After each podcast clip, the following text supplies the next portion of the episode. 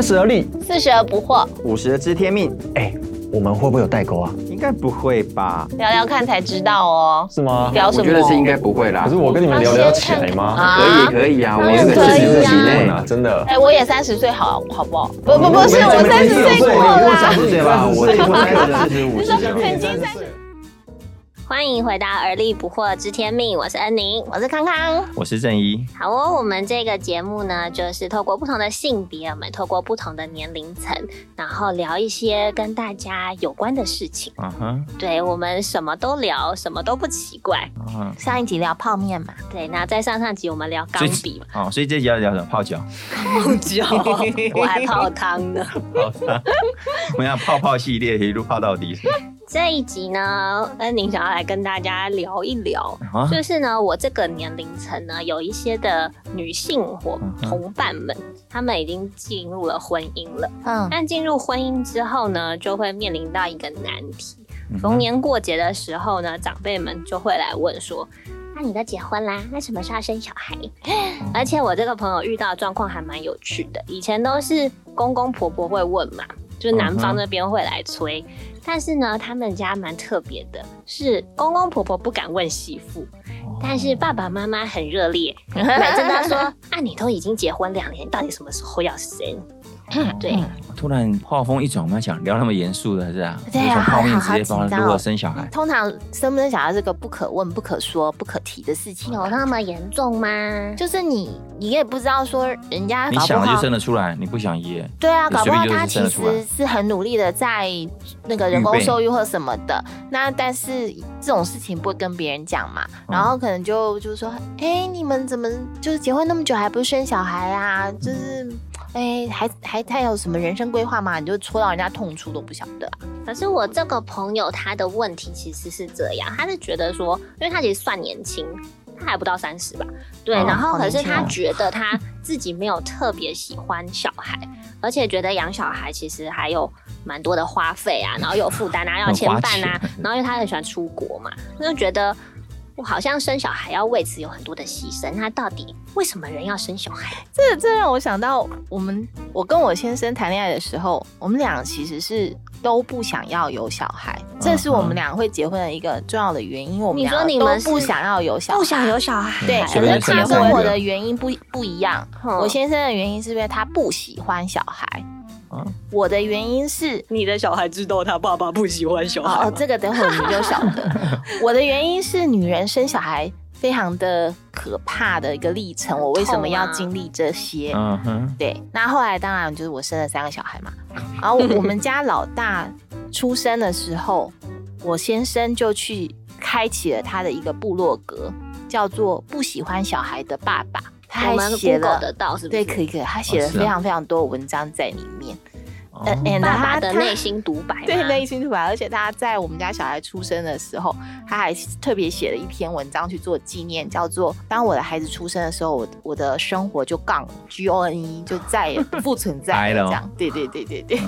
哦，好有趣哦，完全可以体会你朋友说的是什么。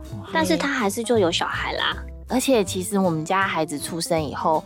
我先生才认识了他自己，原来他非常的喜欢他的小孩，只喜欢他自己的小孩，只喜欢妹的摆他的小孩。对对对，他还是没有喜欢别人的小孩。所以就是有小孩之后会区分成两种，一种是我自己的小孩，一种是别人家的普罗大众的小孩。嗯，是这样吗？那正一哥呢？我。里面什么规划？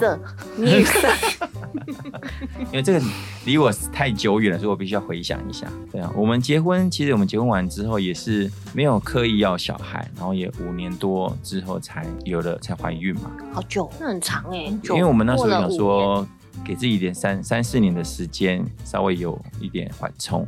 那当当我们开始有，可是你们谈恋爱不是也谈很久吗？对啊，那你知道谈恋爱跟进入到婚姻是一个。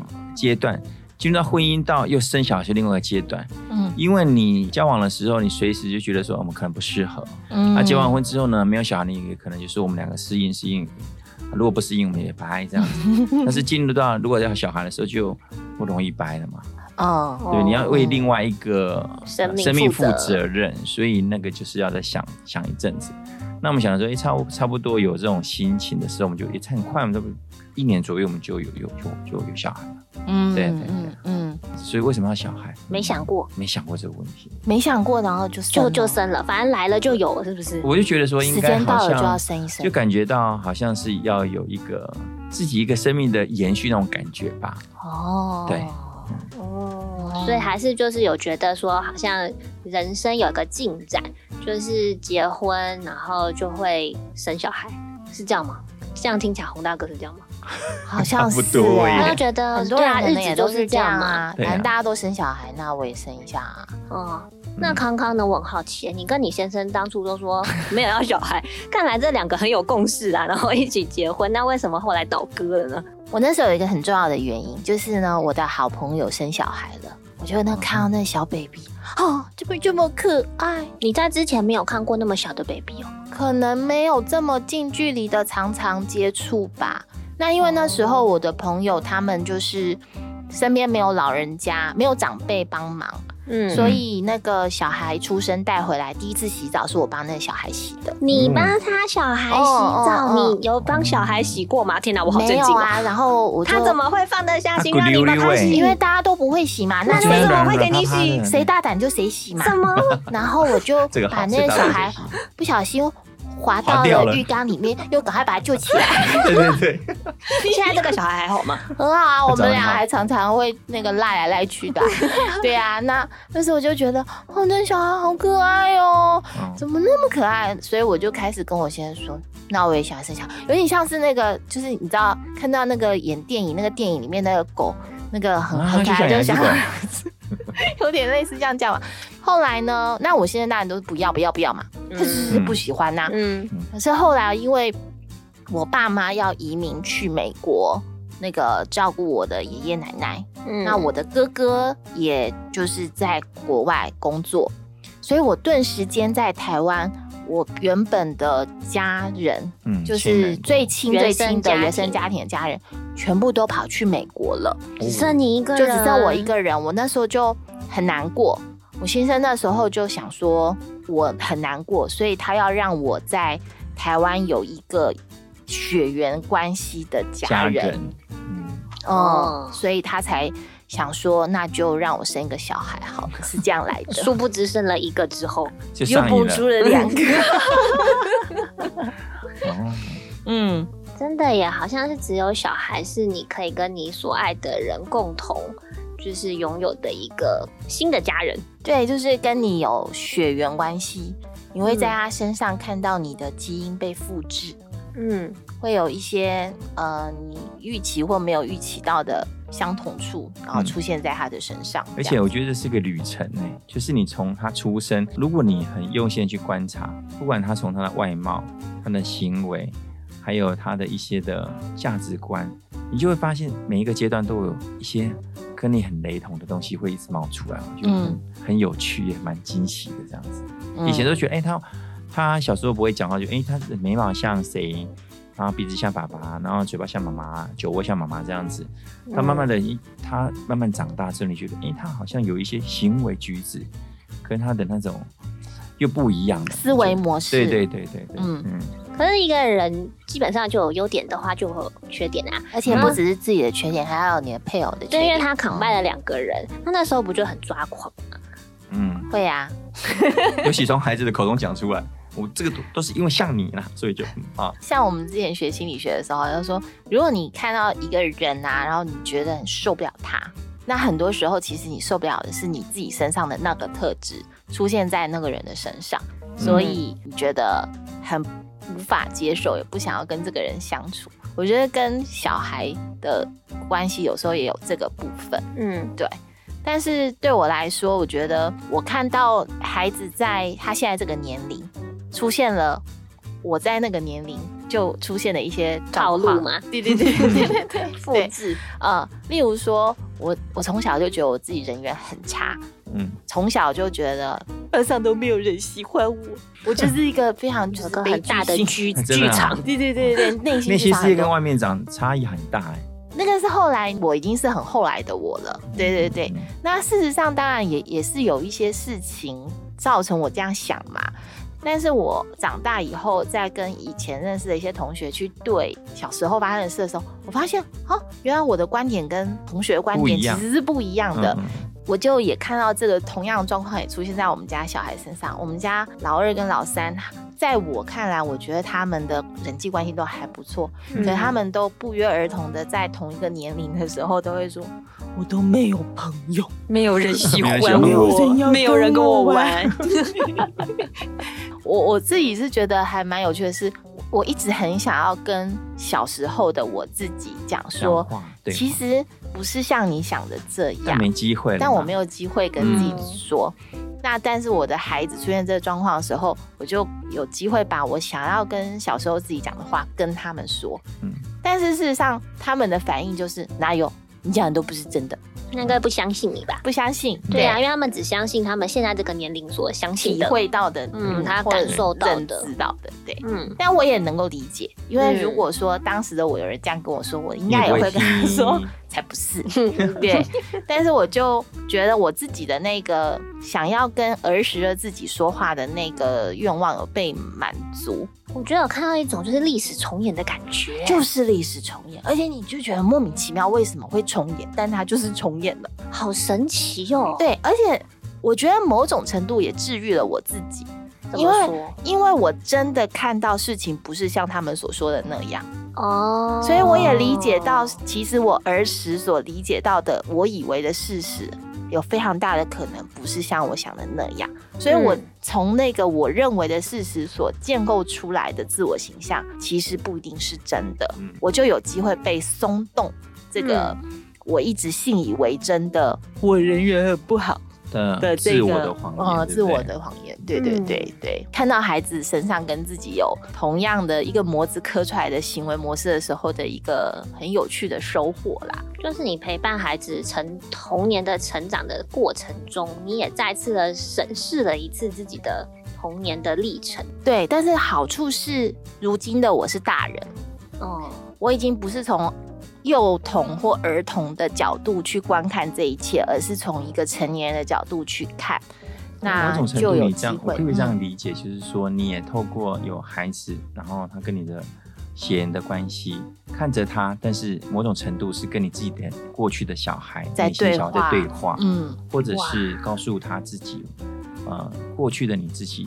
然后以至于让你现在可以继续往前走。嗯，我觉得这很特别，因为像我们当小孩的，我们通常父母跟我们讲这些的时候，我们只会觉得说啊，对啊，那是你的事情啊，这是那你的故事啊，现在这是我的状况。嗯，然后没有想到，其实父母在跟孩子讲这些的时候，其实他内心有这一段的 OS。哦，对。所以，我们家小孩这是生小孩的目的之一，对 我们家小孩可能也没有办法想象，对啊，因为因为身为一个孩子，你不会去想那么多，因为当下你只是想要抱怨，然后你只是觉得我很我很难过，然后我有这个状况，那你不会想说，原来这一个大人他也有经历过这一些，然后他所说的话，未来你也会体悟到，只是时间还没到。是没错，而且我其实都会。告诉我的孩子说，我也知道你不太相信我现在说的，嗯，但我还是要跟你说。但我也很期待说，你可以比我早一点点发现我现在所说的。但是你讲完之后，其实满足最大的是你，并不是孩子。真的，真的，真的。因为我也是跟孩子讲了很多，其实有时候你会苦口婆心。但是这个就很两难，我觉我觉得妈妈会比爸爸还需要这样子的对话哦。对，妈妈可能会讲十句，爸爸可能就只会讲两句而已哦。对，但爸爸讲两句的时候，孩子也觉得说啊，你不要再讲了。你会很用心的去想要跟他们对话，但是他们这个年纪，我觉得孩子就是在他们年纪的时候，要给他们一个这时候应该不会听话的自由的空间。嗯，就是说他们觉得他不听话是很正常，可是有时候父母亲在跟他们对话的时候，会觉得说你们怎么不听？我们就是为了你们好，我们当初也是这样子。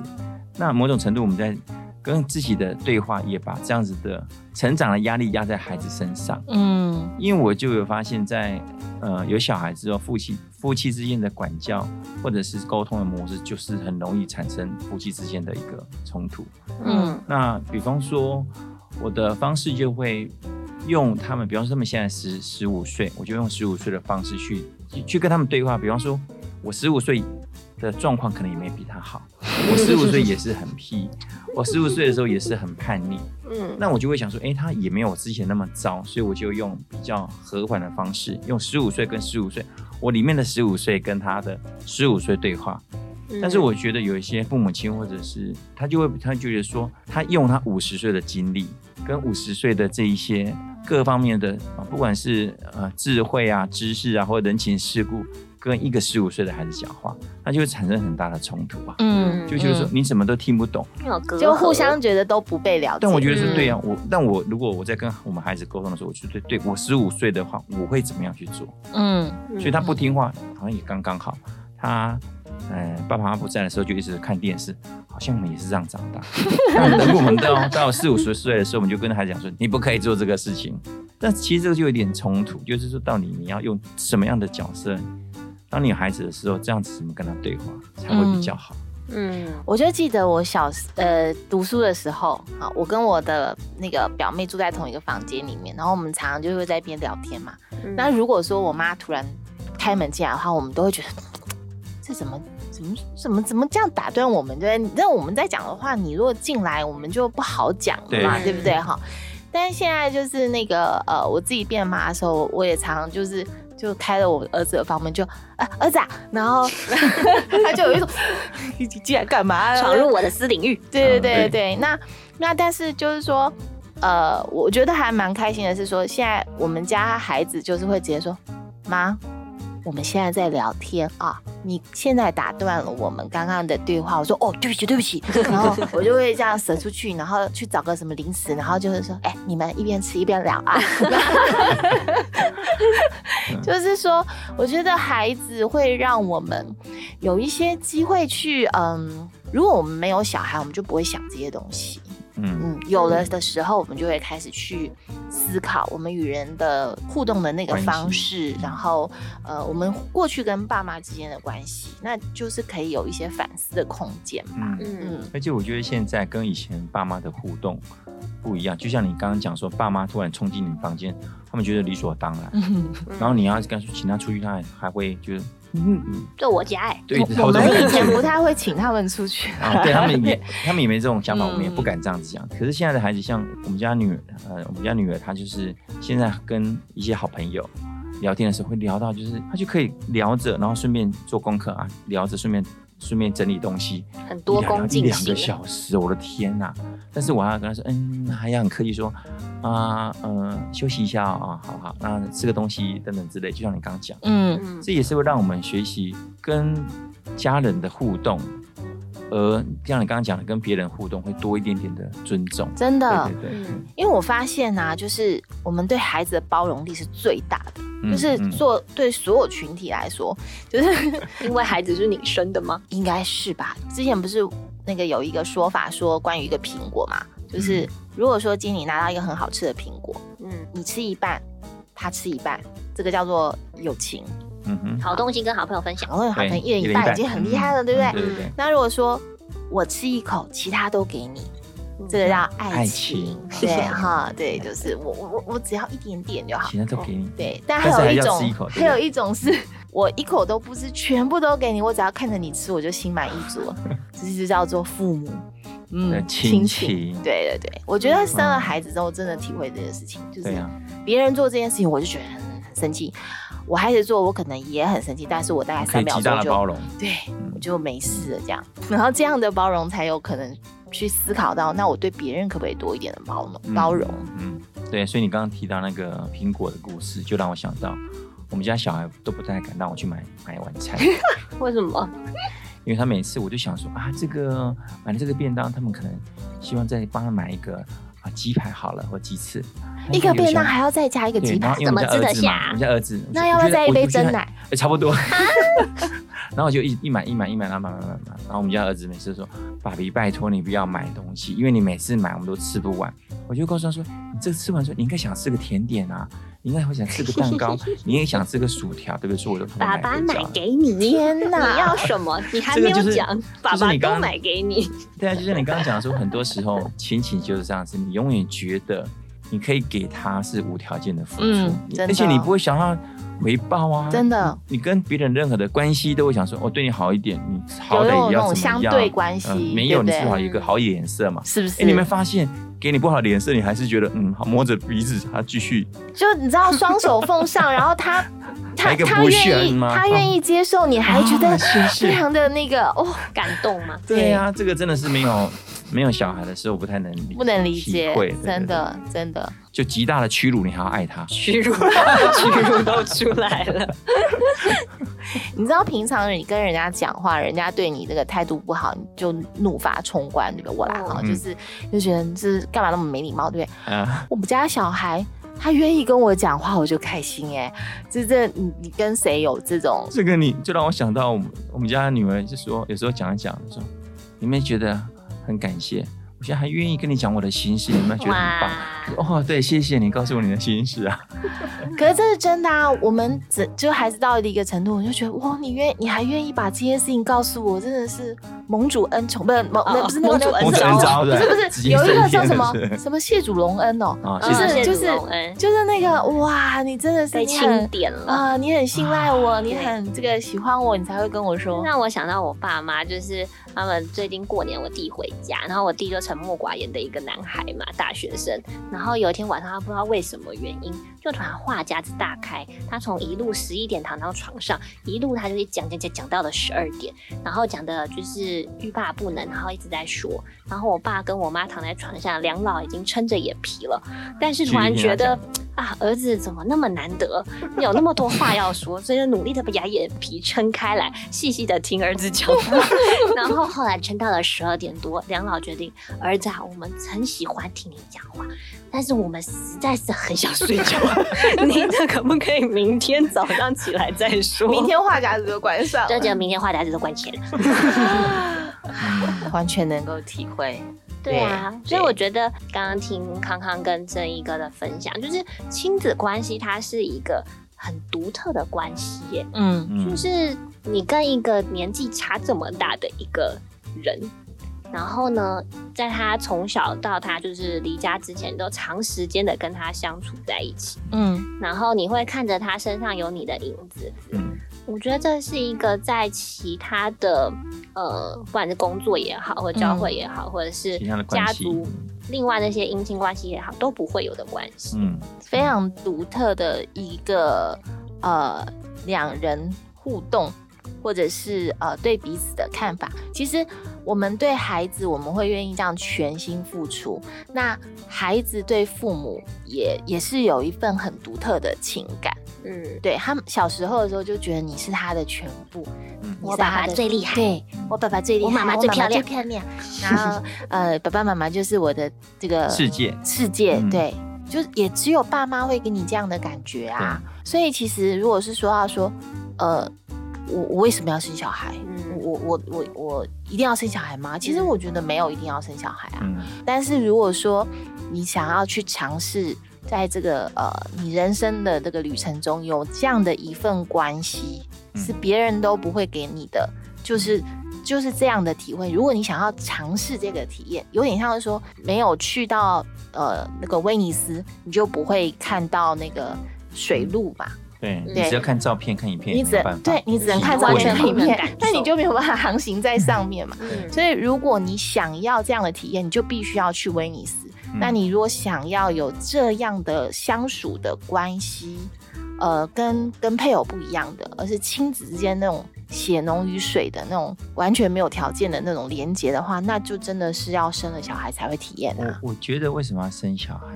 小孩其实是一个上帝给的礼物，嗯，而且这个礼物很特别，你知道吗？那礼物呢，它的包装纸大概有嗯两千多张。包装纸有两千多张，是什么意思？拆开说，哇，这包装纸很漂亮，你似乎看到一些什么东西，但没有，还是那个包装纸再继续看。哦，就你不断不断埋梗很深，然后就不断有惊喜吗？对，真的不断还是惊吓，惊喜惊吓都有，惊恐也有，惊慌也有。然后然后这边的还有在在每拆开每张包装纸的时候，每张包装纸上面的的图案啊，还有那些的色彩哦，都会让你觉得说。真是惊艳，而且让你学学习怎么看这些色彩，看怎么看这些图案，嗯，反而我慢慢觉得，孩子给我学习如何去爱别人，我真的是认真讲。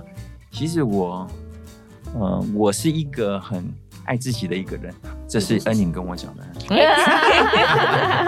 对，我也，我也很我也一直都知道，唯一让我学觉得说我可以有一个动力，然后呢，无条件的去爱人，就是小孩。嗯，那这让我每一次在思考的时候，就觉得这个就是很宝贵的东西。对，对我自己也是从孩子跟孩子的相处去体会，我要怎么跟我先生相处。嗯嗯，因为我先生的一些特质会出现在孩子身上，可是我，可是可能是我在跟先生相处的时候，这些东西让我觉得很不能接受或者很生气。但是在孩子身上出现的时候，我却能够去忍气吞声、接纳、去包容、去理解。我就会去理解，我就会去想，同样的一个状况，为什么我对孩子我可以去理解、去接受？为什么我就要跟我的先生要去抗衡、去争个对错？争个对错。对。那另外一个部分就是，我认识我先生的时候，他已经三十多岁了。所以他的很多的反应跟他的状况，我没有办法知道那个脉络跟源头是什么，我只能知道说他会这样。但是当我的孩子出生以后，因为从我肚子里面 出来的嘛，那我就看着他从小这样长大，然后怎么样怎么样的原因哦，慢慢的他的特质一一的展现，然后最后哎，他出现了跟爸爸一样的行为的时候，我终于理解了哦，原来是这样来的，那我就可以 对我的先生有更多的。了解，那我也能够去接受，说原来就是这么的不同，我跟你是这么的不同。那当初我会爱上你，其实也是因为这个原因呐。嗯嗯，觉得今天这样听下来啊，就会对于这个为什么要生小孩的这一个问题有更啊更。更怎么样？不一样的观点吗？对，就是更对不一样的角度去看这件事情。因为我觉得，像我们没有生小孩的，我们可能就会比较 focus 在生小孩会失去的东西，就是尤其是那个。婴幼儿时期，三岁前他非常需要你的那个时刻，所以我们可能就会觉得，呃，要喂奶啊，不能睡饱啊，然后你没有自由自己的时间，你又不能跟先生开心的去约会，就是都会有一个拖油瓶在你身边。什么拖油瓶？这不叫拖油瓶，就是。但是生完之后才不觉得不拖。对，就你会一直需要有一个你 care 的一个一个一个存在。嗯，对，然后你不能像以前单身一样的自由，做自己想。做的事情，你的时间表好像就要配合他的时间表，没错。对，但我觉得今天这样听下来，就是两位的那个育儿的历程比较长，那小孩都已经到青少年了嘛。那拉长远的来看的时候，其实就是为什么要生小孩，它其实有更深层的意涵，就是看说你有没有想要去看，在你的生命当中有没有。要有一段这样子特别的关系，嗯嗯，对啊，嗯，觉得这是一个选择。那但是这个选择又变成说，你决定要生小孩了，那就是一辈子的羁绊了，对吧？是对呀，那个老人家都会跟也已经老了的那个儿女说。即便你七十岁了，你在我眼中还是我的小孩。嗯，对。但就是这一段关系，它非常的特别，也独一无二。是，嗯嗯。让我想到一个圣经里面的一一段话，就是说，儿女是耶和华所赐的产业，所怀的胎也是他所给的赏赐。那我觉得就是，呃，产业哈，其实很特别。嗯，这就是圣经里面都没有讲到其他东西，唯独。儿女是是产业，那我觉得那个产业是可以一直一直延续下去的。嗯，所以呢，这跟其实跟我们的华人的观念也是一样，就是。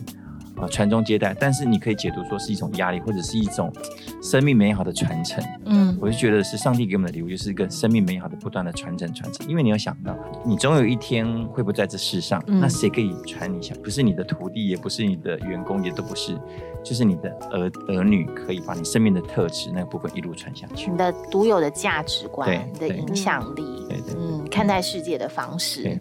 我是觉得说，就是嗯，其实我也常常会想。如果我没有小孩，那我的生活会是什么样子？我其实也不可能真正体会如果我们没有孩子，因为那毕竟不是我走的路嘛。我觉得人生就是有很多的选择，那有了不同的选择，你就一定会体会到不同的呃人生的独有的经验。那我非常的感谢上帝，就是在我的人生中有机会去拥有孩子。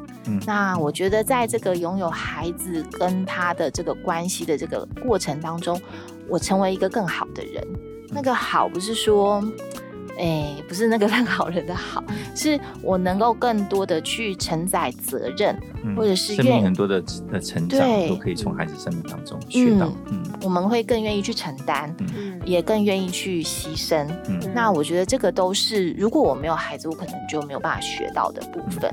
所以我很感谢我能够有这样的一段关系，嗯，在我的生命中，嗯，真的觉得。关系都是需要时间，然后刻意的去经营，然后过程中不断的成长学习啊啊！任何关系都是如此啊，对，任何关系都是如此。而而且我是觉得，唯一切不断的关系就是你跟孩子之间的关系，亲子关系。对啊，所以你不是看到很多的电影，就说要跟你断绝啊父子关系，但最后都还是没办法断，真的，隔了相隔了几十年，最后还是不管你实体回到。呃，父母之间的关系，或是你心里，对你最终还是会回到那个点来，对，再回到那个点，就像老人家说的，一辈子的羁绊，对，对呀。所以其实可以不用问说为什么为什么要生小孩，或者是一定要生小孩吗？就是这个答案，其实每个人都不一样。有小孩就有小孩，没有小孩也就没有小孩。对，如果你今天呃，哎，上帝愿意给你一个小孩，那你就勇敢的接受吧，接受挑战。嗯，对对，嗯，然后有不一样的人生。对，不一样的人生。嗯，好哦，那我们今天呢，很感谢两位前辈来开货解释，因为跟我们有一些不同的观点。嗯，对呀，那我相信在不同的选择当中，如果你做了一个选择，那就坚持下去，然后相信上帝也会跟你恩典。嗯，对，然后一路走下去的。那我们今天这一集就聊到这里啦。好，那我们下一集云端再见啦，下周见，下周见，拜拜。